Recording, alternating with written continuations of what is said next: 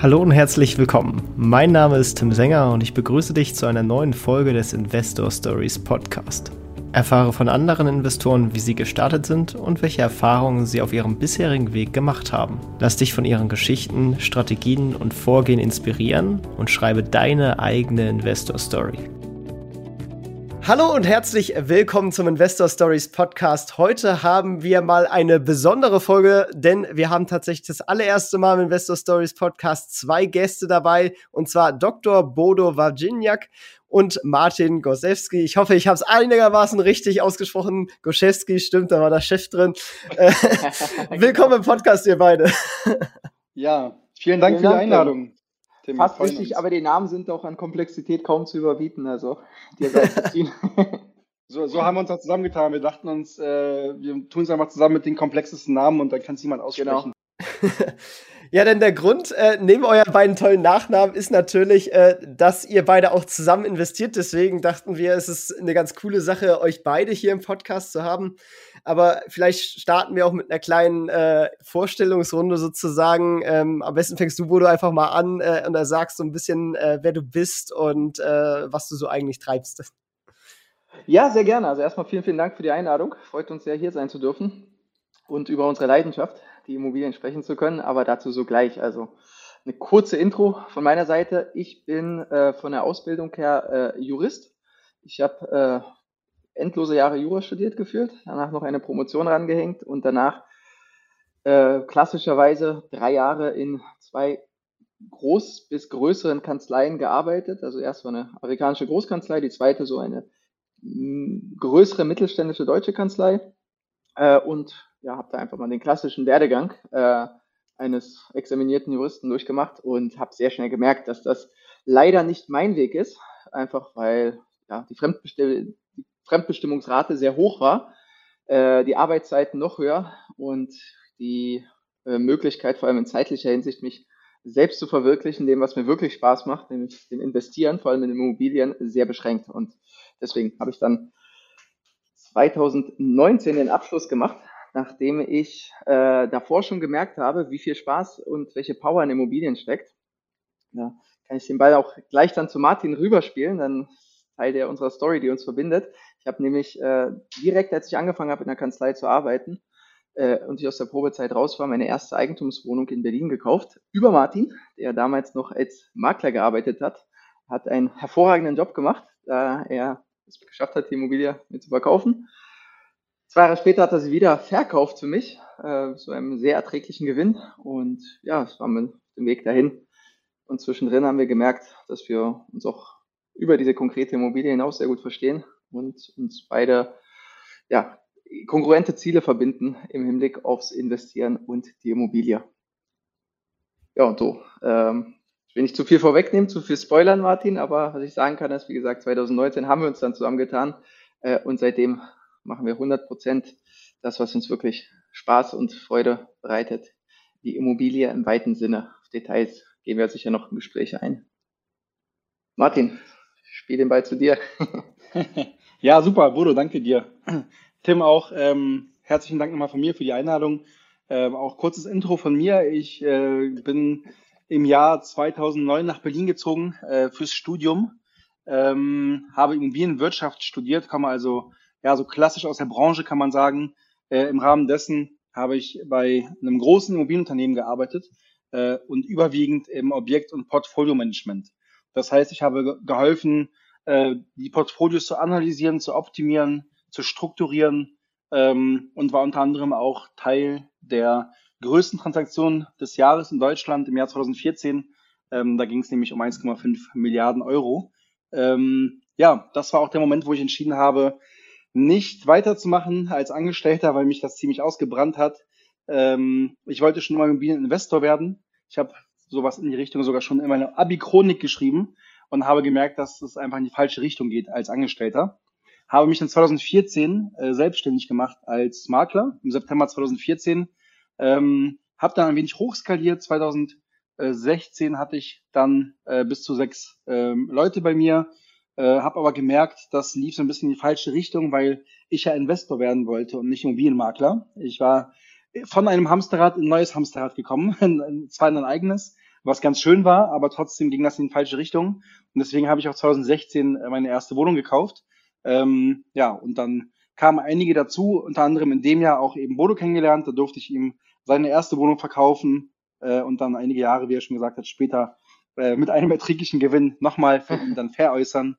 Ähm, ja, und so ging das weiter. Ich habe allerdings das Makler-Business runterskaliert und das Investoren-Business immer weiter hochskaliert. Äh, und seit 2019 bin ich jetzt eben auch Vollzeitinvestor und äh, habe mich mit Bodo zusammengetan ähm, in verschiedenen Joint Venture äh, Partnerschaften auch oder verschiedene Joint Ventures, in denen wir zusammenarbeiten, haben wir aber beschlossen, unsere ja, Stärken, Synergien äh, zu bündeln. Und seitdem segeln wir unter äh, einer gemeinsamen Flagge. Wir haben gemeinsame Gesellschaften, ähm, machen so 100 Prozent Immobilieninvestments von Bestand, Projektentwicklung, Immobilienhandel. Das ist so die Kurzfassung. Wie habt ihr denn angefangen? Also vielleicht bei dir, Bodo, wenn, wenn du schon nach äh, zwei Jahren verkauft hast, äh, war, war, das dann auch direkt beabsichtigt oder wolltest du langfristig vermieten oder hast du es quasi nochmal aufgehübscht und, und dann weiter verkauft oder was war quasi das Rational? Äh, nee, das war tatsächlich nicht der Plan. Also ich habe von Anfang an war eher der Plan, äh, passives Einkommen zu generieren und die Immobilie langfristig zu halten, also mindestens zehn Jahre, weil danach ja die Option besteht, jedenfalls nach derzeitiger Rechtslage noch, ähm, die Immobilie steuerfrei zu verkaufen, auch wenn sie vermietet ist, nicht selbst genutzt. Äh, aber die Mieterin ist äh, zwischenzeitlich ausgezogen aus der Wohnung. Das heißt, das war sowieso der, da war sowieso dann der Bedarf gegeben, die ganze äh, Wohnung zu sanieren, weil die war schon eine Weile nicht saniert worden und da habe ich das einfach als Opportunität genutzt und als Sprungbrett quasi in meine Selbstständigkeit, weil äh, ich brauchte ja einen Puffer äh, der, also wo ich sicher sein konnte, wo ich die Ruhe hatte, ähm, dass ich ein Jahr, äh, auch wenn ich nichts verdienen werde in einem einen Jahr, trotzdem äh, überleben werde sozusagen. Und der Gewinn aus dieser und noch einer weiteren verkauften Immobilie, die Martin auch dankenswerterweise für mich verkauft hat, sehr gut. Danke dafür nochmal, Martin. Die, ähm, die, die haben das ermöglicht, dass ich dann wirklich den Puffer und damit die innere Ruhe hatte, äh, den Sprung in die Selbstständigkeit zu wagen. Und bei dir, Martin, war das dann ähnlich? Also hast du auch quasi so, so ein Mitteldeal oder wolltest du die langfristig halten oder doch eher kurzfristig bei deiner Wohnung? Nee, bei mir waren es äh, Experimente, muss ich sagen, die gescheitert sind am Anfang, weil ich habe äh, Wohnung gekauft und sie dann wieder verkauft. Da war aber äh, kaum Gewinn dabei, weil ich das noch nicht so gut konnte. Ich habe es einfach ne, gemacht, mir gedacht, komm, ich probier's mal. Ähm, die, die Deals wurden einfach immer besser im Laufe der Zeit. Ich habe aber einen äh, einen entscheidenden Fehler gemacht. Ich habe äh, das Geld, was ich verdient habe, in mein Maklergeschäft investiert und zu schnell skaliert. Und das war so ein Learning, was ich hatte, dass man ja erst erst die äh, ähm, das Geschäft wachsen muss, bevor man die Struktur aufbaut. Und ich habe es andersrum gemacht. Ich habe am Anfang zuerst die Struktur aufgebaut äh, und dann auf mehr Umsätze gehofft. Und das hat nicht so gut geklappt. Deswegen habe ich das Maklergeschäft dann eben weiter runterskaliert.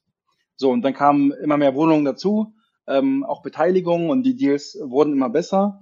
Und ja, eigentlich die erste Wohnung in den Bestand habe ich 2019 gekauft. Davor noch Handelsgeschäfte. Okay.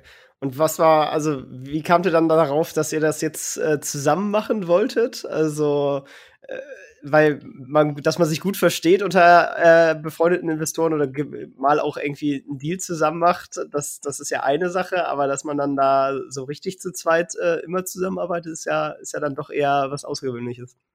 Ja, also äh, tatsächlich die Initiative ging von Martin aus. Das, das hat irgendwie zeitlich perfekt gepasst, als, als hättest du darauf gewartet. Hast du dich, das hat einfach wirklich zeitlich so perfekt gepasst, weil du ja gerade ähm, auch den Absprung machen wolltest, Ende 2019 und ich da äh, gerade ja mit dem Gedanken gespielt hatte.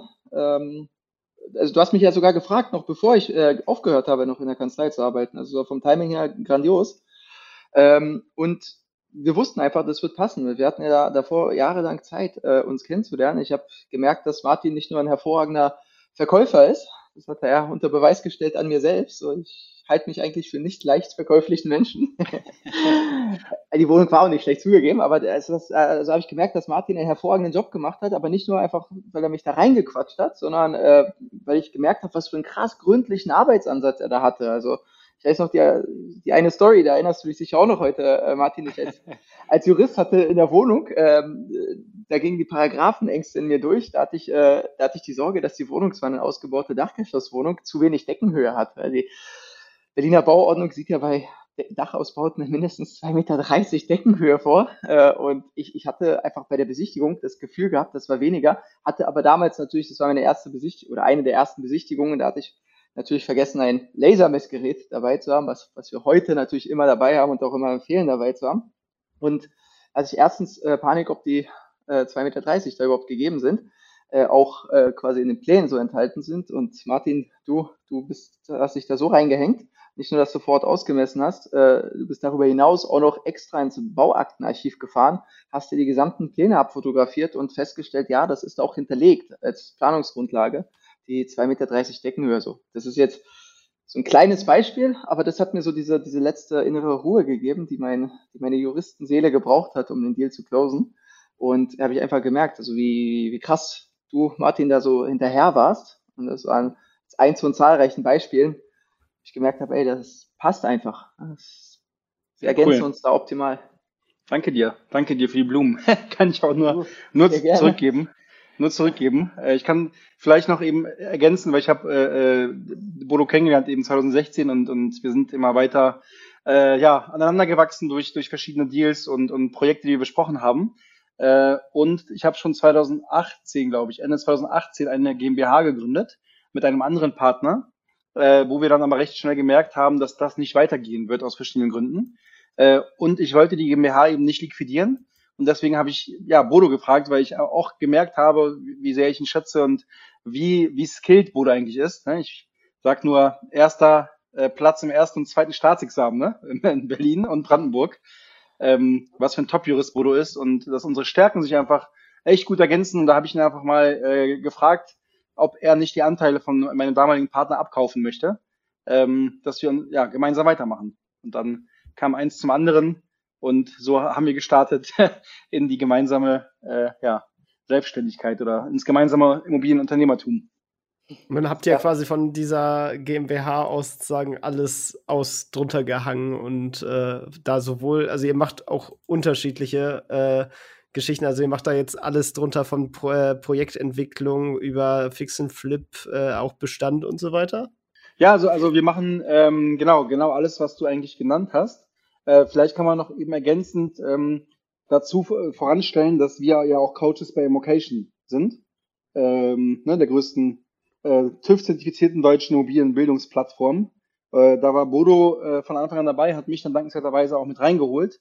Ähm, und so haben wir uns dann auch kennengelernt mit unseren Joint Venture Partnern Marco und Stefan, den Gründern von Immocation, mit denen wir auch gemeinsam investieren.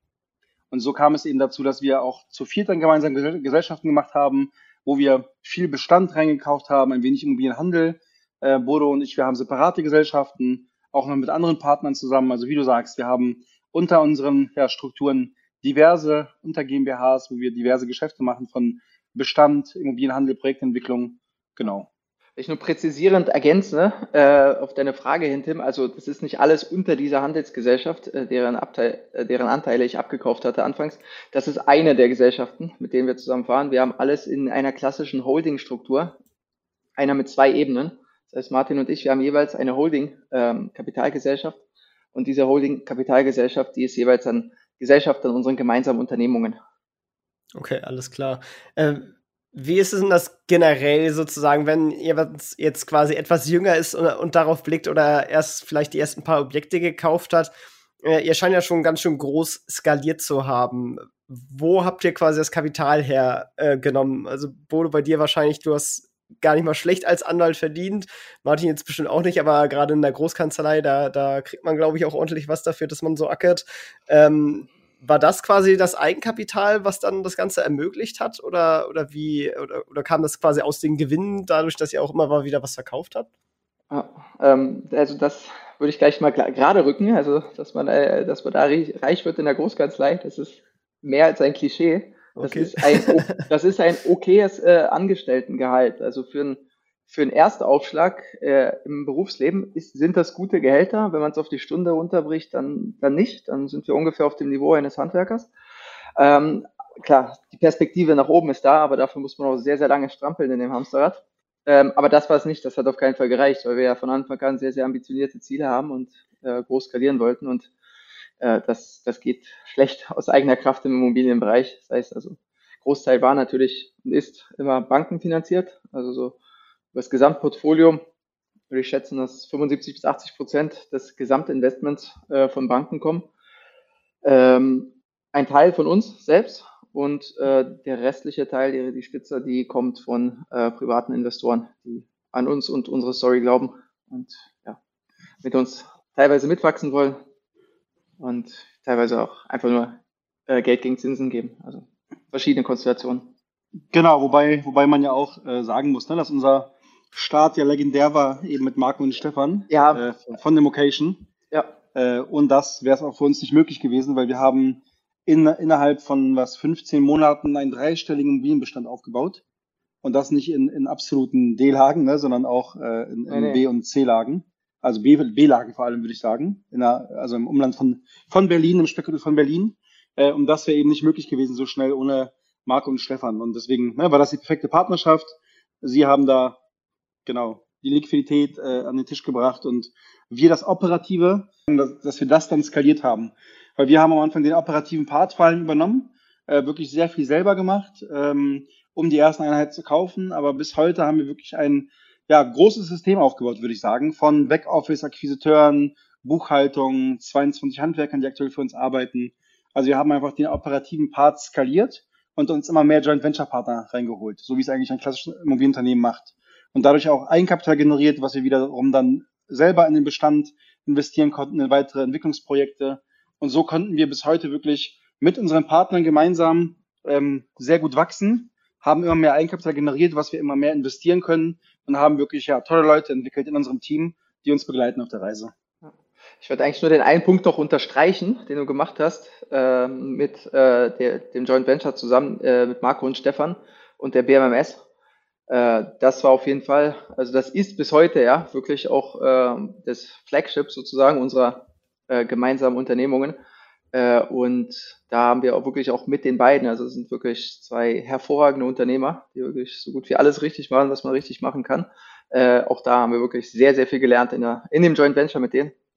Also wirklich ein, wie du sagst, ein großes Privileg, da direkt zwei, Anfang 2020 haben wir uns kurz nachdem Martin und ich uns zusammengetan haben, haben wir uns auch gleich mit Marco und Stefan zusammengetan. Und das war wirklich mit das Beste, was uns auf dem Weg passieren konnte. Aber wie findet man sonst externe Investoren? Also gut, Marco und Stefan, die, die kann man natürlich über ihren tollen Content auf YouTube und anderen Plattformen ähm, finden. Ähm, zum einen, wie findet man die und vor allem auch, wie habt ihr die überzeugt? Weil irgendwie muss man ja, also die Leute trotzdem auch überzeugen, das, dass man das, der Richtige dafür ist. Das war ja. legendär, würde ich sagen. Bodo, willst du erzählen? Ja, ja, kann ich kurz, äh, ich spiele dann Ball gleich zu dir rüber. Ähm, also tatsächlich äh, würde ich sagen, die, übers direkte Netzwerk. Weil ähm, die Hergabe von nennenswerten Summen äh, an Eigenkapital, sei es durch ein reines Zinsdarlehen, äh, sei es aber auch durch äh, natürlich eine Gewinnbeteiligung, dann erst recht, ähm, ist natürlich eine Sache, die sehr großes Vertrauen voraussetzt. Also das kann wahrscheinlich auch gehen, indem man äh, Leute, die sowas für sowas offen sind, Code approached, aber wir haben gemerkt, für uns, es läuft viel, viel besser, wenn äh, man sich kennt, man schon viel miteinander gesprochen hat, man sich viel ausgetauscht hat, gemeinsame Deals geprüft hat äh, und dann äh, wirklich zusammenkommt an dem ersten äh, Entwicklungsziel, also quasi diese Vorlaufzeit hat, äh, man auch über sich erzählt hat, die Leute wissen, was wir tun, wie wir es angehen und so langsam peu à peu Vertrauen aufbauen, das sich dann umsetzt, übersetzt in äh, ja, Darlehen oder äh, Gewinnbeteiligungen. Genau. Also was, was, ähm, wie wir es am Anfang gemacht haben, wir haben uns ja in München getroffen, ne, zu viert. Äh, Bodo und ich, wir haben uns vorher natürlich hingesetzt, wir haben äh, schon viel gemacht in die Richtung Immobilieninvestments nach, nach der Übertragung der Anteile auf Bodo äh, und haben überlegt, wie wir jetzt skalieren können. So, und wir haben recht schnell gemerkt, dass wir Investoren brauchen, ne, als Geldgeber auch zusätzlich nach unserem EK, damit wir wirklich einen nennenswerten Bestand aufbauen können, von dem wir leben können. Ähm, dann haben wir eine PowerPoint gebastelt und äh, ja, einen Pitch, einen klassischen Pitch gemacht, ne, wer wir sind. Also Bodo und Marco und Stefan kannten sich ja schon, Bodo war bei Mocation, ich war zu dem Zeitpunkt noch nicht bei Mocation, bin später dazugekommen ähm, da habe ich mich vorgestellt, wir haben unsere Strategie gepitcht und Marc und Stefan erinnern sich, glaube ich, heute gerne an das Treffen und sagen, wir haben sie weggepitcht, weil sie auch eben überlegt haben, mit Partnern zusammenzuarbeiten. Ähm, ja, und so haben wir es gemacht und das will ich auch nochmal ergänzen, dass es jeder von euch da draußen machen kann. Ne? Also jeder kann sich hinsetzen, ähm, Immobilien-Know-how aneignen, ähm, eine, ein Objekt finden, kalkulieren und das Investoren vorstellen. Also natürlich geht es nicht so schnell und so einfach, wie Bodo gesagt hat. Es ist ein organischer Weg. Ne? Man muss wirklich viel Vertrauen aufbauen, vielleicht auch mal mehrere Deals gemeinsam prüfen. Wir haben auch einen Partner, ne, Bodo, mit dem wir wirklich einige Deals sehr intensiv geprüft haben, wo viele Stunden, äh, zig Stunden reingeflossen hm, sind, die wir dann genau. nicht gekauft haben, aus verschiedenen Gründen. Aber, aber dadurch gekauft dann. Ne? Aber welche also. gekauft dann, genau. Dadurch wurde Vertrauen aufgebaut. So, und deswegen das Organische ist sehr wichtig, aber genauso wichtig ist es, ähm, denke ich, dass man konkrete Immobilien raussucht und dann wirklich Menschen anspricht, wo man weiß, okay, sie sind entweder ja, also liquide, haben Geld, was sie investieren könnten, oder sogar schon andere Investoren, die im Immobilienbereich aktiv sind. Und wirklich mit einer konkreten Vorstellung zu sagen, ne, am besten im Optimalfall, hier, Herr Investor, Frau Investorin, das ist der Deal, ich habe ihn schon ne, geclosed, mich positioniert, äh, runtergehandelt, das sind die Kennzahlen, so und so viel Darlehen brauche ich von der Bank. Das ist der EK-Anteil, den ich von Ihnen gerne haben wollen würde für die und die Konditionen. Ne, einfach mal schon mal vorstellen. Das wirkt dann viel besser, als einfach nur zu sagen, hey, ne, ich will mal Immobilien machen, hättest du nicht Lust mal zu investieren? Ja. Das wirkt dann nämlich wie nach dem dritten Bier, ne? Irgendwie so wie, wie eine Schnapsidee. Ja, ähm, uns sehr geschätzter Banker einmal gesagt hat. Das genau. euch, weil bei uns merkt man, wer, es hat Hand und Fuß und nicht wie zwei Jungs, die dem dritten Bier meinten, lass mal Immobilien machen. genau. Und das würde ich eben auch jedem empfehlen, wirklich. Also sich konkret erstmal Immobilien-Know-how anzueignen, parallel das Netzwerk ähm, ja, zu erweitern und dann mit konkreten Objekten wirklich Menschen ansprechen, die sich dafür eignen. Und bei uns natürlich ist es perfekt, weil wir haben ja Immocation und das kann ich auch nur jedem empfehlen, der in die Richtung ne, gehen möchte, weil da gibt es nicht nur Know-how, äh, auf der, auf der ja, fachlichen Seite, sondern eben auch viele Menschen, die Geld haben, die bereit sind zu investieren. Also Location ist wirklich neben der Wissensvermittlung bei uns ein, ein riesen Plattform fürs Netzwerken, wo man, wo wir Leute zusammenbringen, die Objekte haben und operative Arbeit reinstecken wollen, mit Leuten, die Geld haben und ja, die müssen wir noch connecten und dann entstehen die besten Partnerschaften. Absolut, absolut. Bei Immocation ähm, bringen wir das ja auch immer den, den Coaches bei und da, da da stehe ich auch sehr dahinter, dass das immens wichtig ist. Das ist äh, also noch ein weiterer Spin zu dem eben Gesagten, dass man wirklich auch konsistent und diszipliniert an der Immobilie dran sein muss. Also das, wir haben Hashtag Long Game auf einigen unserer T-Shirts stehen. Ich, ich finde diesen Punkt immens wichtig. Der schafft Vertrauen. Der zeigt, dass man äh, es wirklich ernst meint, dass man nicht jetzt auch Spaß mal eine Immobilie kaufen möchte und danach wieder sich auf was ganz anderes wieder stürzt, ähm, sondern man fokussiert, konsistent und diszipliniert sich tief eingreift in den Markt, schafft das auch Vertrauen im Markt. Wir sagen immer, man muss nicht nur den Markt kennenlernen, der Markt muss auch ein, den Investor selbst kennenlernen. Das sind Makler, das sind Banker, das sind Handwerker und eben auch Co-Investoren. Genau, wobei ich auch, auch noch ergän kurz ergänzen möchte, dass natürlich nicht sein muss. Ne? Wir haben jetzt einfach massiv skaliert äh, und das ging einfach nur mit, mit Co-Investments. Aber es gibt auch genügend andere Erfolgsgeschichten, ähm, die es alleine geschafft haben, aber es dauert dann einfach länger. Und wir wollten nicht so lange warten. Ne, deswegen will ich auch nochmal klarstellen, dass wir jetzt nicht sagen, dass jeder es machen muss, um erfolgreich zu werden. Es war einfach unser Weg, sehr schnell an sehr viele Immobilien zu kommen, mit einem guten Einkommen. Äh, muss aber nicht jeder machen, das geht auch ohne. Absolut, ja, ja, ja, klar, sowieso. Da, ich glaube, wir waren immer noch bei Tims Frage, wie man an, ähm, an Co-Investoren herankommt, die einem signifikante ähm, Geldsummen zur Verfügung stellen zum, zum Skalieren. Das wird habe ich doch auf diese Frage bezogen. Also generell sind ja diese ganzen Stammtische auch sehr gut dafür geeignet. Da gibt es ja Immocation, aber auch von, von anderen äh, Anbietern, sage ich jetzt mal. Äh, auch, auch das ist, glaube ich, immer eine gute Sache, um, um äh, ja, Netzwerk aufzubauen, interessante Leute kennenzulernen. Und da sind dann auch Leute drunter manchmal, die, die dann auch ein bisschen mehr Geld zur Verfügung haben. Ähm, Vielleicht nochmal eine andere Frage. Ähm, jetzt, wie seid ihr denn generell jetzt heute unterwegs? Also, was macht ihr für Deals jetzt am liebsten? Wie findet ihr die und wie geht ihr die an? Ja, darüber könnten wir auch wieder eine, eine Stunde reden, glaube ich. Also das, darf ich anfangen, durch? Dann Fang an, gerne. Kannst du ergänzen. Also, mhm. wo, wo wir uns aktuell bewegen, ich kann ja für mich sprechen, was ich am liebsten zumindest mache. Ähm, aktuell entwickeln wir mit unserem Team Mehrfamilienhäuser. Also wir haben Mehrfamilienhäuser gekauft, ähm, die wir entwickelt haben, sowohl baulich als auch äh, mietentechnisch, ähm, die wir jetzt wieder veräußern und ja, einfach Win-Win-Situationen schaffen ähm, und es einfach Spaß macht. Ne? Weil die ganze Entwicklung ist auch natürlich sehr anspruchsvoll, aber macht einfach unendlich viel Spaß.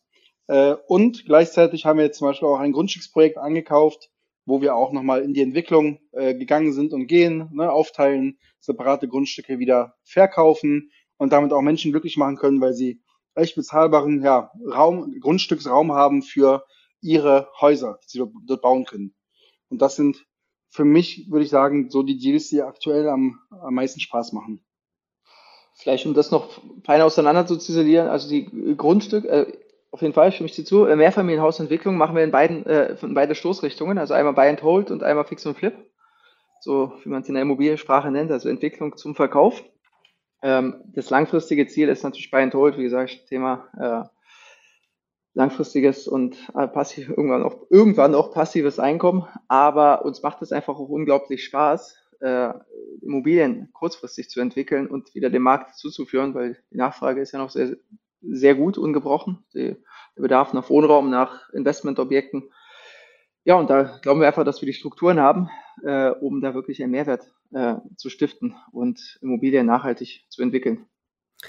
Wie seht ihr denn in der aktuellen Zeit? Kein Interview kommt aktuell ohne diese Frage aus. Ähm, die, die, die, ganze Makrodynamik jetzt mit, mit steigenden Baukostenpreisen oder Inflation generell, äh, dann auch noch äh, anziehenden Zinskosten, wahrscheinlich jetzt seit langem die, die erste Zinserhöhung der EZB, die bevorsteht.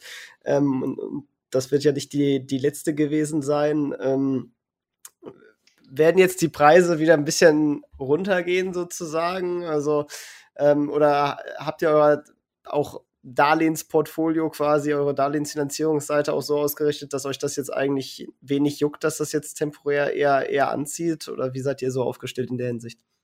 Also, ja, Tim, vielen Dank. Ich, wir wussten tatsächlich, dass die Frage kommt. Ist ja auch eine total berechtigte Frage in, in der aktuellen Phase. Wir wollen auch nichts schönreden. Es ist gerade etwas, es passiert einiges am Zinsmarkt, aber äh, wir sind zuvörderst langfristig ausgerichtete äh, Investoren. Das heißt, wie die EZB vor zwei Jahren angeblich durch die Inflation durchgucken wollte, so gucken wir jetzt auch durch die aktuelle Phase durch und äh, konzentrieren uns weiter auf äh, die äh, Strukturierung unserer Teamstruktur, unseres Unternehmens, äh, die Bestandsentwicklung, das alles läuft, ist ja davon äh, nicht wirklich betroffen. Das Einzige, wo wir jetzt äh, etwas mehr Sicherheit einbauen, wirklich ist ähm, was wir auch schon gemacht haben bei den letzten Deals, ist bei den Entwicklungsprojekten, die wir kurzfristig entwickeln und verkaufen wollten, die haben wir so angekauft und die sind so strukturiert, dass die sich auch, wenn jetzt wirklich es noch weiter runtergehen sollte äh, mit dem Markt, wovon wir nicht ausgehen, ähm, dann tragen sich die Immobilien auch äh, sehr gut von alleine über die Mietrendite. Also wir haben da auf jeden Fall genug äh, Sicherheitspuffer eingebaut und den, ähm, den bauen wir auch weiter ein bei äh, weiteren Deals, die, die wir uns jetzt anschauen. Jetzt kommt, wir kriegen ja nach wie vor, haben wir einen sehr, sehr guten äh, Lead-Funnel, kriegen jeden Tag Immobilien zur Prüfung. Das muss man natürlich berücksichtigen jetzt. Also Sicherheit ist gerade, äh, wird gerade mit einem großen S geschrieben bei uns. Ja, genau. Also wir, was, was wir auch immer jetzt empfehlen, ähm, dass, dass man keine Handelsgeschäfte ankaufen sollte jetzt, äh, die sich nicht auch als Buy and Hold, also als Bestandsimmobilie zumindest temporär lohnen. Weil wir können einfach ne, nicht seriös auf diese Frage antworten, weil niemand weiß, wo der Markt hingehen wird. Ähm, mhm. Da gibt es wirklich einige Faktoren, die, die da reinspielen, ähm, wo der Markt hingehen wird, wie die Zinsen sich entwickeln werden. Aktuell sind die Zinsen natürlich deutlich angestiegen. Das führt aus meiner Sicht auch schon zur Stagnation von Kaufpreisen und sogar teilweise äh, ja der Verringerung von Kaufpreisen. Also gerade im Verkauf ähm, habe ich jetzt schon etwas weniger Nachfrage gemerkt und auch die ähm, Angebote werden frecher, ne, die Kaufpreisangebote, was wir aber auch tatsächlich empfehlen können. Also dass jetzt man, dass man, dass jetzt die Zeit ist für freche Kaufpreisangebote mhm. aus meiner Sicht, weil jetzt ne, wissen einfach Verkäufer und Makler, dass die Käufer höhere Zinsen bezahlen müssen, gleiche Tilgung, höhere Zinsen, sogar auch äh, manchmal und drohende höhere Eigenkapitalanteile. Und das führt natürlich dazu, dass die Objekte sich für Käufer, Kapitalanleger und Investoren gleichermaßen nicht mehr so lohnen wie vorher. Ne? Weil wo, wo vorher eine 1, stand oder 0,9 sogar äh, als Zins oder noch besser, steht jetzt schon mal eine 3, oder teilweise 4, als Zins dort. Und deswegen ja, muss man einfach bessere Häuser oder günstigere Häuser kaufen, damit man noch beim Cashflow bleibt wie vorher. Und das führt dazu, dass viele eben ja freche Kaufpreisangebote abgeben, was dann wiederum in der Summe dazu führt, dass die Kaufpreise schon leicht sinken. Und deswegen empfehlen wir einfach immer, möglichst viel besichtigen. Also wenn jemand jetzt von den Hörern hier auch einsteigen möchte oder schon eingestiegen ist und weitermachen möchte, jetzt ist die Zeit wie lange nicht mehr, für äh, sehr viele Besichtigungen und sehr viele Kaufpreisangebote, weil dann ist es aus meiner Sicht eine Frage der Zeit, bis man wirklich sehr gute Deals macht. An dieser Stelle möchten wir dir einen weiteren Werbepartner von uns vorstellen, und zwar Ride. Das Berliner Fintech unterstützt seine Kundinnen und Kunden dabei, ihre Geldanlage mithilfe dem Investmentvehikel GmbH steuerlich zu optimieren. Warum das funktioniert? Ganz einfach. Im Betriebsvermögen zahlst du auf Aktienkursgewinne nur 1,54% Steuern anstatt der privaten Kapitalertragssteuer von 26,38%. Auch bei Immobilien lassen sich Steuern auf Mieteinnahmen auf etwa 15% senken. Egal ob für aktive Investoren oder langfristige Anleger, durch die vermögensverwaltende GmbH kannst du mit Ride langfristig deine reale Rendite optimieren und hast mehr Geld, um Vermögen aufzubauen.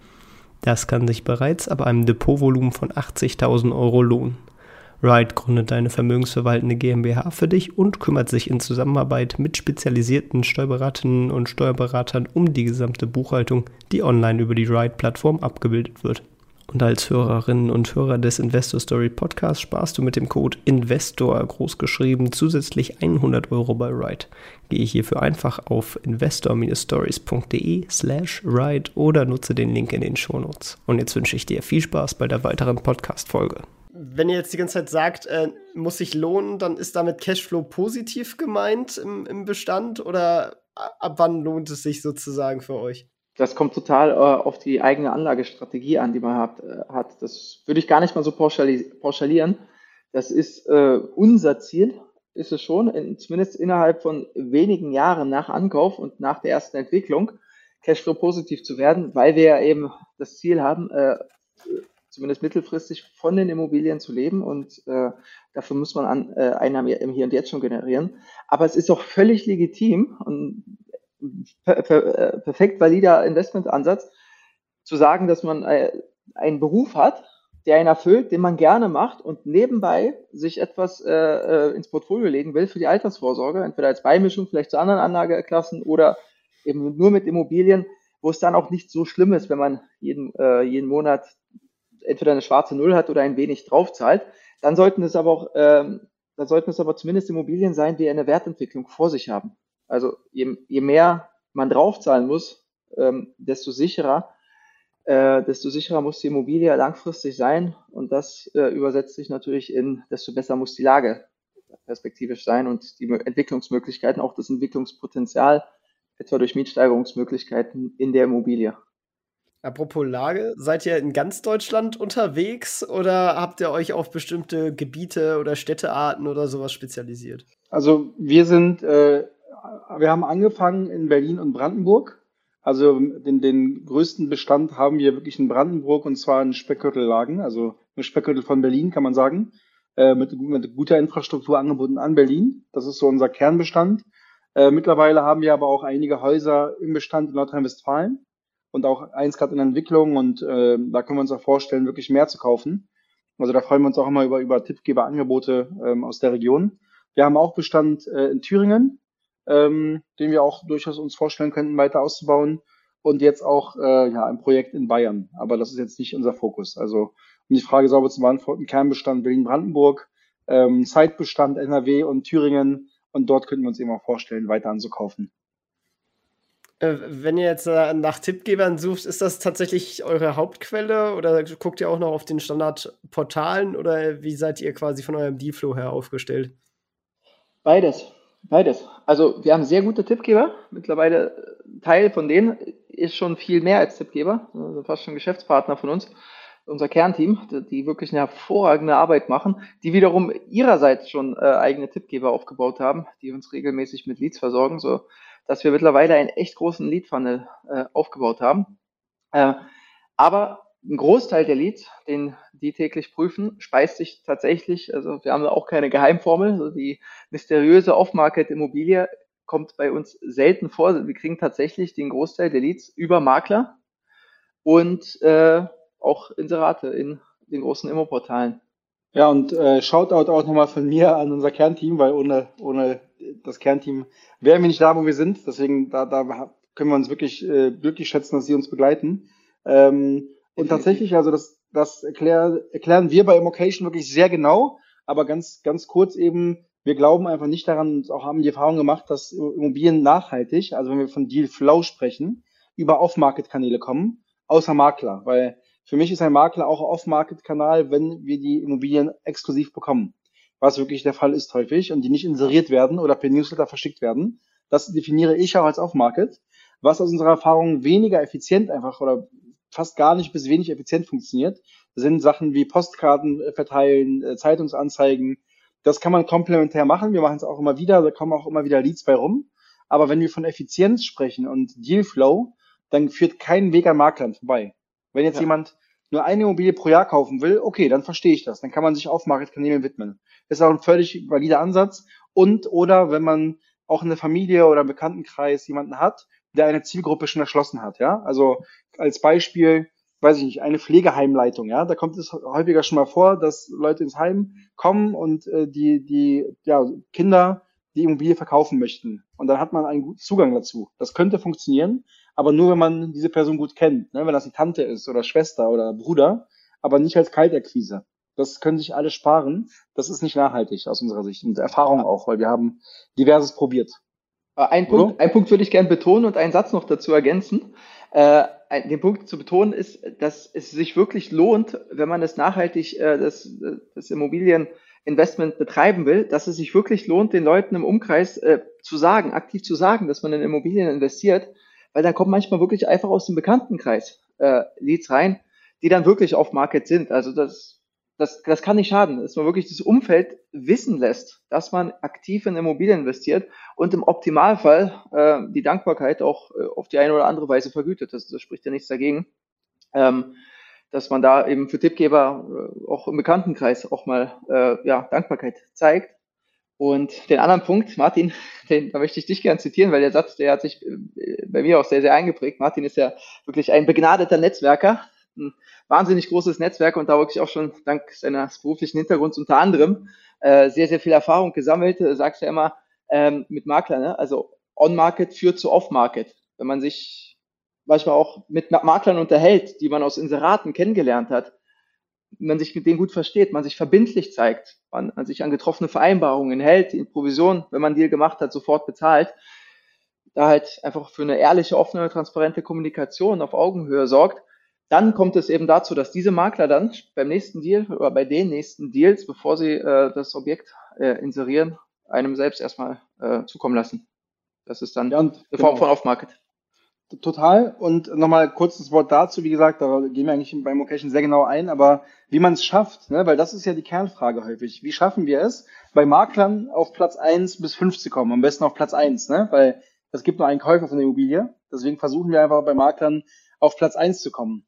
Und entgegen dem, was man glauben könnte, äh, ist es viel mehr klassisch statt Masse. Weil wir und, also ich speziell und wir auch am Anfang haben echt probiert am Anfang, sehr viele Makler ne, zu bespielen, zu kontaktieren, Kaltakquise.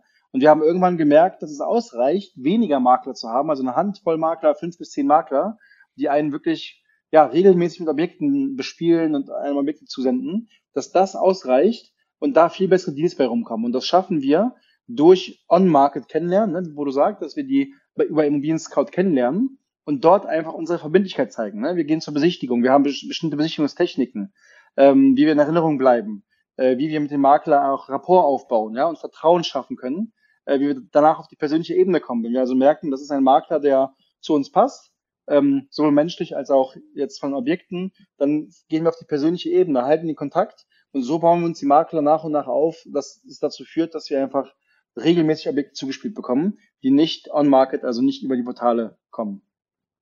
Deswegen sage ich auch immer gerne, bevor ihr gar nichts besichtigen geht, geht lieber Makler besichtigen. Stimmt, ey, das der zweite gute Satz, den nehme ich mir heute als Nugget mit. Da kann man Zitate am laufenden Band mitschreiben. Ja, ja. Äh, wenn wir jetzt so. Ich habe hab auch ja. sehr gute Zitate von Bodo. Die könnte ich auch zum Besten geben. Er ist ein Fundus äh, an, an, an rhetorischer Kunst. äh, wenn wir jetzt so von, von oben auf euer Portfolio raufschauen, also ihr seid beide 100% in Immobilien oder macht ihr irgendwie noch Aktien oder irgendwas anderes auch so nebenbei? Bei mir ist nicht viel zu sagen. Ich, ich bin äh, ich glaube 90, knapp, also über 90 Prozent definitiv meines Vermögens habe ich in, in Immobilien gesteckt. Ähm, ich habe auch den Plan, irgendwann weiter in Aktien zu gehen, aber ich verfolge einfach äh, Themen sehr fokussiert.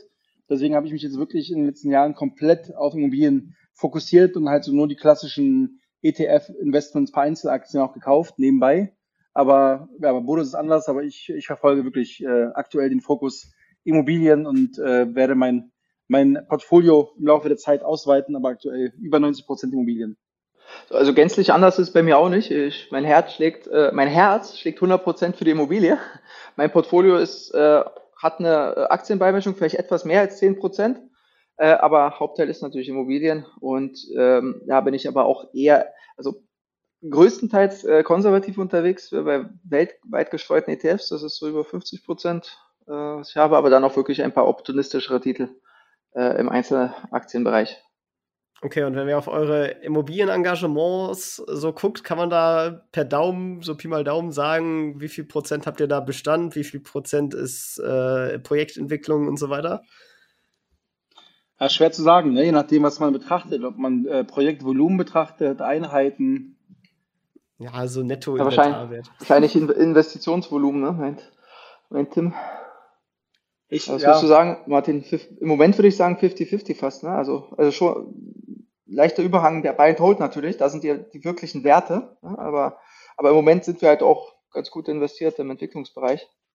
Ja, ich würde ich würd, ich würd sagen 60-40. Also 60, 40, wir haben, ja, ja, hast recht. ja, wir haben großen Fokus gelegt, äh, die ersten Jahre eben auf Bestandsaufbau weil wir es andersrum gemacht haben. Ne? Wir haben erst einen Bestand aufgebaut, der uns trägt und auch in Zukunft absichert und dann äh, das, das Handelsgeschäft und Entwicklungsgeschäft weiter ausgeweitet, so dass ich jetzt sagen würde, ja, so 60, 40 aktuell. 60 Bestand, 40 Prozent Entwicklungsgeschäft. Ja, wir haben eben schon im, im Vorgespräch äh, knapp drüber gesprochen. Äh, bevor wir allerdings zum größten Erfolg kommen, äh, würde ich euch fragen, was würdet ihr als euren größten Fehler beim Investieren bezeichnen?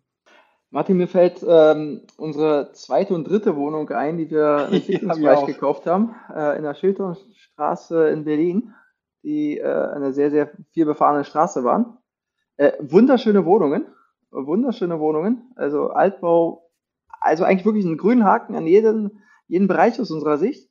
Äh, und wir wussten ja, dass es eine Hauptstraße ist, dass es vielleicht einen Abschlägen führen würde. Wir haben aber unterschätzt, äh, wie sehr, ähm, wie sehr das tatsächlich auf einige Käufer abschreckend wirken würde das, das war, das hat ein bisschen ähm, die Vermarktung erschwert. Wir haben es aber tatsächlich dann noch geschafft durch einen sehr guten äh, strategischen Switch.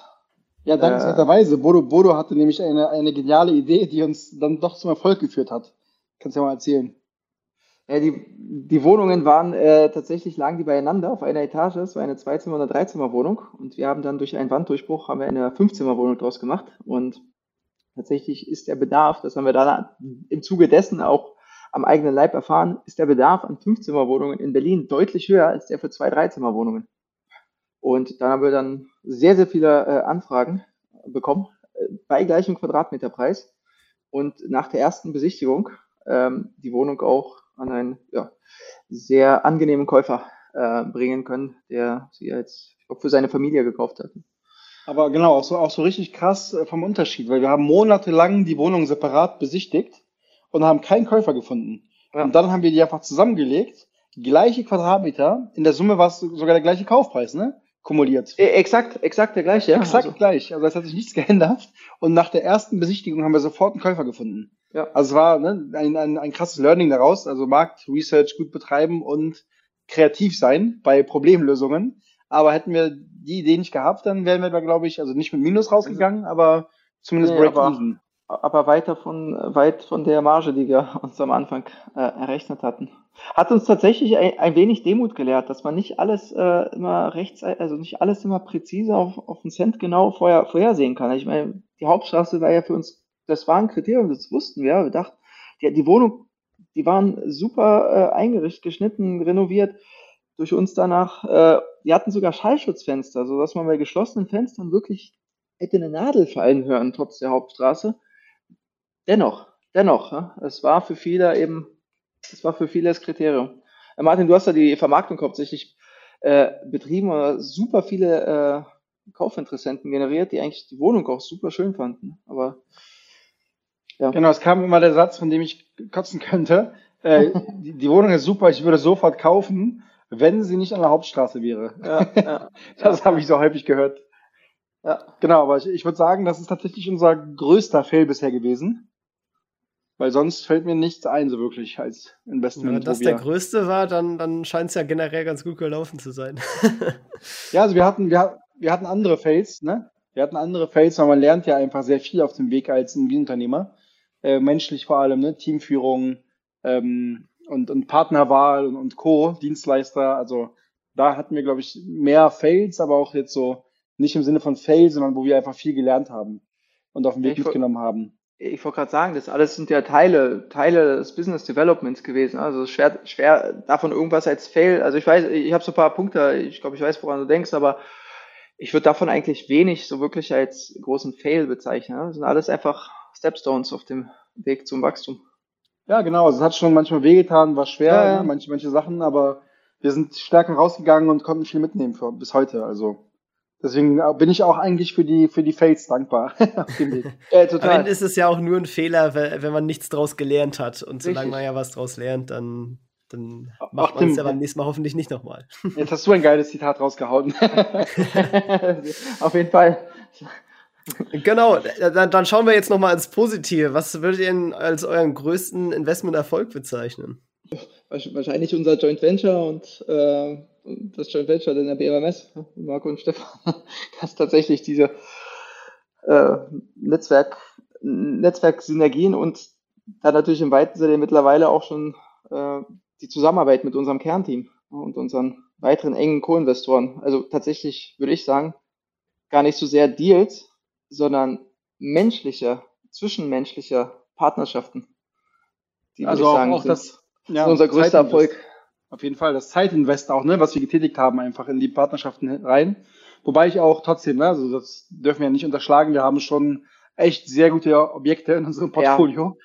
Also ja. deswegen, wir haben, wir haben schon hohe Mietrenditen, also ja. teilweise auch, auch zweistellige Mietrenditen, ähm, also über zehn Prozent mittlerweile nach Entwicklung und im Soll, wir entwickeln ja auch viele Häuser, ähm, die liegen auch teilweise schon bei sechs, sieben, acht Prozent in guten Lagen und gehen ja eben nur nach oben, weil die Mieten noch nicht ganz entwickelt sind. Also wir haben schon ziemlich gute Deals und, und sehr gute Objekte im Portfolio, würde ich sagen, aber es gab keinen, würde ich sagen, der herausragend gut war, sondern alle ähnlich von den Zahlen, ne? weil das Na, ist ja unsere, unsere Strategie. Einer fällt mir vielleicht im Entwicklungsbereich ein. Wir haben äh, eine Wohnung in Neukölln, eine Altbauwohnung in aufstrebender Lage in Neukölln, fast schon in kieziger Lage, also fast echt, mittlerweile ist es im Kiez.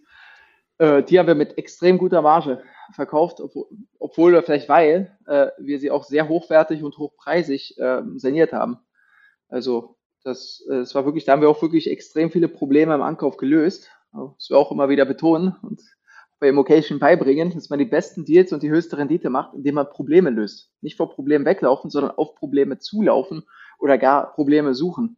Und da haben wir wirklich in einer verworrenen, verzwickten, fast aussichtsreichen Lage, äh, einer Pattsituation zwischen Mietern und äh, Verkäuferinnen, die sich persönlich kannten, sich persönlich aber nicht mehr ausstehen konnten, haben wir so ein Stück weit eine Mediatorenrolle ähm, gespielt, über mehrere Treffen hinweg, ähm, daraufhin geführt, dass äh, eine Lösung herbeigeführt werden konnte, wo ja eine für alle Parteien erträgliche Lösung bei rauskam. Auch eine, eine der wenigen Fälle, wo die Mieter mit am Beurkundungstisch saßen. Äh, das hat sich natürlich, diese Problemlösungskomponente hat sich natürlich in unserem Einkaufspreis niedergeschlagen, der weit unter Marktwert war. Und auf jeden Fall, das stimmt, die Marge war außergewöhnlich gut bei dem Deal. Worauf ich stolz bin, muss ich sagen, das ist noch in der Entwicklung aktuell. Also wir sanieren die Wohnung.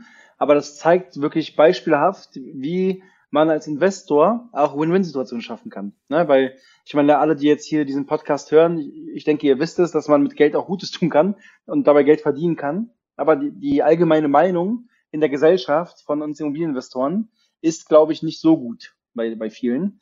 Und wir haben jetzt als Beispiel eine Wohnung aktuell, die wir gekauft haben, sanieren. Ähm, da, die war vermietet. Da war eine ältere Dame drin. Ähm, und sie hat uns gesagt, eben bei der Besichtigung, bei den Terminen, dass sie eigentlich gar nicht mehr dort wohnen möchte, weil es war im dritten OG ohne Fahrstuhl, sie war nicht mehr so ganz rüstig und die Wohnung war ja auch zu groß, aber sie hatte nicht ganz die liquiden Mittel und vor allem die Kraft, umzuziehen. Und sie war einfach, äh, ja, so ein bisschen äh, ähm, verzweifelt. Und wir konnten die Situation lösen, dank unseres ja, Kernteams, weil die haben wirklich die ganze Arbeit hier gemacht, dankenswerterweise, eine Wohnung gefunden, eine, eine andere Mietwohnung im Erdgeschoss. Ich glaube, ein Zimmerwohnung war das, oder anderthalb Zimmer, die ja. wir auch noch renoviert haben für sie, den ganzen Umzug gemacht haben. Und ja, in der Summe haben wir eine überglückliche Mieterin, äh, die wir umgesetzt haben. Die auch noch günstiger ähm, war, muss man dazu sagen. Die jetzige Wohnung, da zahlt sie auch noch weniger Geld. Stimmt. Zahl, klar, weil die kleiner auch ist. Ne? Also ja, in der Summe ja, zahlt sie weniger Geld, hat weniger zum Putzen, muss ich dritte OG hoch. Wir haben aber gleichzeitig natürlich eine Wohnung gekauft mit einem Preis, in, als sie vermietet war, ne, der, der günstiger war, und sanieren sie und geben sie in Verkauf natürlich viel mehr Geld und machen unsere Marge. Aber da bin ich wirklich besonders stolz drauf, weil wir hier einen krassen Mehrwert schaffen konnten und damit zeigen können, dass man auch als irgendwie ein Händler und Investoren Mehrwerte schaffen kann und nicht nur irgendwie auf Gewinn aus ist. Sehr schönes Beispiel. Äh, das äh, verleitet mich auch dann direkt mal äh, auf zu fragen, wo seht ihr denn noch eure Zukunft? Was sind so eure nächsten Ziele? Die, die Frage ist spannend. Ne? Die Frage ist spannend. Also, wir haben jetzt erstmal mittelfristige Ziele, jetzt äh, im Hinblick auf die Immobilien, die wir im Bestand haben, die jetzt wirklich durchzuentwickeln. Da haben wir wirklich bei jeder Immobilie oder bei so gut wie jeder eine ellenlange To-Do-Liste, äh, die wir abarbeiten äh, müssen, was auch unglaublich viel Spaß macht, aber auch unglaublich viel Zeit kostet. Äh, und wir haben auch jetzt noch einige Entwicklungsprojekte, die wir jetzt auch ähm, ja, in, mit hoher Geschwindigkeit äh, durchführen wollen. Ähm, das sind auf jeden Fall die mittelfristigen Ziele. Langfristig, oh, also ich bin super happy mit dem, was wir machen. Also ich, mein Ziel ist, dass so bleibt, wie es jetzt ist und noch, äh, noch mehr an Fahrt aufnimmt, äh, das Wachstum noch mehr wird, vielleicht noch die eine oder andere Null rankommt an die Zahlen. Oh, auf jeden Fall, würde ich unterschreiben. Und, und einfach langfristig, äh, ja, wir, wir haben es ja sehr unternehmerisch aufgebaut mit, mit äh, Team dahinter und einfach das Team nachhaltig wirklich äh, binden, dass, dass alle gut zusammenarbeiten können und dass wir alle gemeinsam wachsen können. Weil bei uns das Ziel ist, dass die Deals nicht mehr werden von der Anzahl, sondern höher vom Volumen. Und das würde ich sagen, ne, ist, ist das äh, ja, über, über, überschwebende Ziel, dass wir sagen, wir wollen einfach immer weniger Deals machen, aber dafür immer größere. So. Richtig, klar. Und dadurch ja, wird es effizienter. Denn unser Ziel ist natürlich auch nicht, dass wir äh, uns jetzt hier wieder ein neues Hamsterrad bauen, was sich, was sich manchmal an manchen Tagen und Wochen doch noch so anfühlt. aber äh, wir denken, das ist, das ist der notwendige Werdegang von nichts kommt nichts und irgendeinen Mehrwert muss man ja stiften, das kostet nun mal. Mehrwerte schaffen kostet Fleiß. Machen wir aber auch sehr, sehr gerne. Es macht Spaß. Genau. Eine Frage, die ich immer sehr gerne stelle, äh, was ich auch immer ziemlich spannend finde, ähm, liest ihr gerne Bücher und gab es ein Buch, was ihr empfehlen würde, was jeder gelesen haben sollte?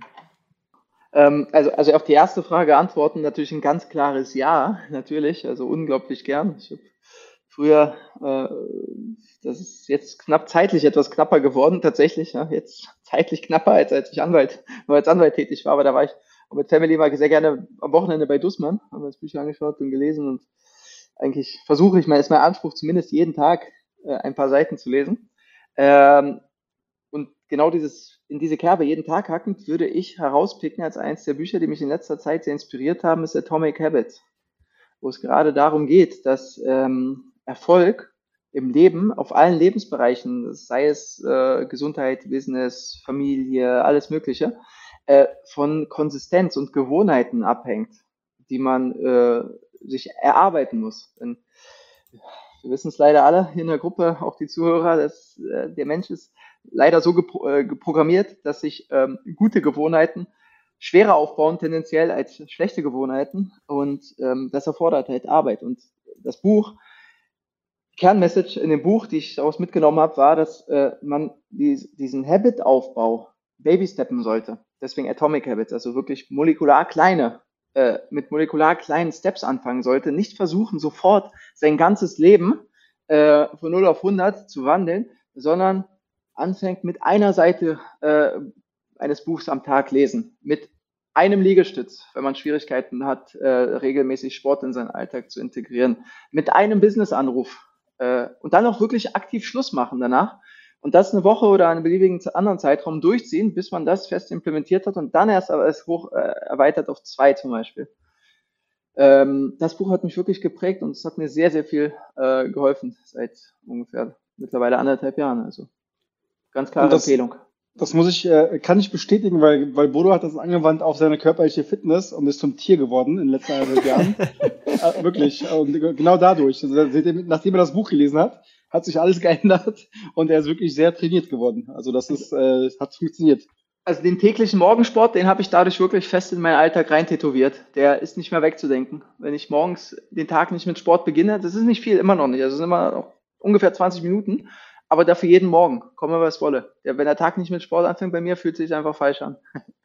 Und, und jetzt, jetzt macht er einfach mal Muscle-Ups, wenn wir im Fitnessstudio sind. Naja, naja ein, ein mittlerweile, einer geht.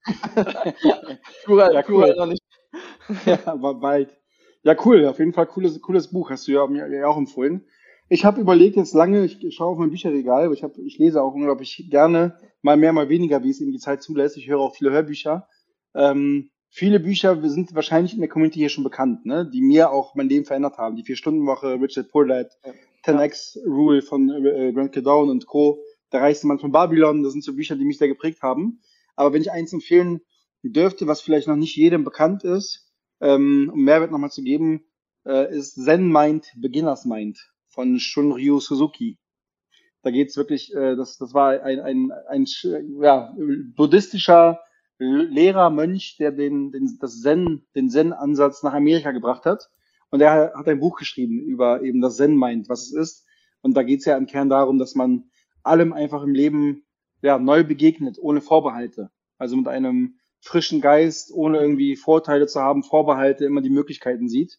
Und das ist so die Message des Buches. Ähm, und das hat mich auch extrem geprägt in, in meinem Denken und generell auch im Handeln und den Umgang mit Menschen. Zen Mind, Beginner's Mind. Alle Bücher äh, findet ihr natürlich in der Beschreibung, also schaut da gerne vorbei und auch die, die Martin gerade aufgezählt hat. Wir haben da eine ganz eigene äh, Bibliothek-Buchempfehlungsseite auf unserer Webseite. Äh, schaut da gerne vorbei. Da findet ihr, wenn ihr mal irgendwas zu lesen sucht, auf jeden Fall eine große Liste an Büchern, die hier schon im Podcast empfohlen wurden. Dann die ähm, Do-It-Yourself-Rendite darf nicht fehlen, natürlich von Immocation. Ist da auch schon drin, auch schon mehrfach genannt ja. sogar. das freut uns. Genau, also das Invocation-Buch ist das für, für die wenigen, die das nicht kennen. genau, ähm, Frevel, wer es nicht kennt. genau. Ja, dann sind wir tatsächlich auch schon am Ende angekommen. Äh, der Timer schlägt hier fast auf die Stunde voll. Ähm, vielen Dank, dass ihr eure Geschichte mit uns geteilt habt. Äh, wirklich sehr spannend, was ihr euch da aufgebaut habt, vor allem so zusammen. Das ist echt eine spannende Kombi und äh, ja, ziemlich cool. Also vielen Dank dafür. Ja, gerne, Tim. Danke dir. Wenn, wenn ihr auch ein bisschen was aus dem Alltag sehen wollt, könnt ihr mir auch bei Instagram folgen. Einfach Martin Groschewski. Da teile ich auch immer so ein bisschen aus unserem Alltag als Investoren äh, Inhalte. Vielen Dank für die Einladung, Tim. Hat wirklich Spaß gemacht. Und natürlich für die wenigen, die es noch nicht kennen, den, äh, den YouTube-Channel von Immocation und den Immocation Podcast. Da ist natürlich auch noch viel, viel mehr dazu äh, und zu den Inhalten, zu Immobilien bezogenen ja, Inhalten. Da teilt Bodo gerne auch sein Content bei. Also Instagram weniger, aber da gibt er was zum Besten. Packe ich genau. auch alles natürlich noch in die Show Notes. Also äh, direkt massig Content zu, zum Weiterhören, wenn man mehr von euch sehen möchte. Ansonsten auch von meiner Seite vielen Dank für die Einladung, Tim. Hat sehr viel Spaß gemacht heute und ja, alles Gute an alle Zuhörer. Genau, Top. Gebt Gas und, und äh, wenn ihr Lust an Immobilien habt, dann äh, ja, traut euch. Sehr schön. Das ist ein guter Abschluss. Äh, vielen Dank und ciao, ciao. Ciao, ciao. ciao. Danke. Das war's auch schon wieder mit dieser Podcast-Folge. Ich danke dir ganz herzlich fürs Zuhören. Wenn dir der Podcast gefallen hat, würde ich mich sehr freuen, wenn du ihn mit einer Bewertung auf iTunes unterstützt. Außerdem möchte ich dich gerne dazu einladen, der Investor Stories Community auf Facebook beizutreten. Hier hast du einen Austausch mit Gleichgesinnten und professionellen Investoren, die selber ihren Weg in die Freiheit der Finanzen gegangen sind und von ihnen kannst du lernen oder auch selber andere Leute bereichern und zudem ist dort Feedback zum Podcast immer willkommen. Um ganz schnell dorthin zu gelangen, kannst du auch einfach investor-stories.de slash community eingeben. Ich freue mich, wenn du auch beim nächsten Mal wieder dabei bist. In diesem Sinne, alles Gute, dein Tim.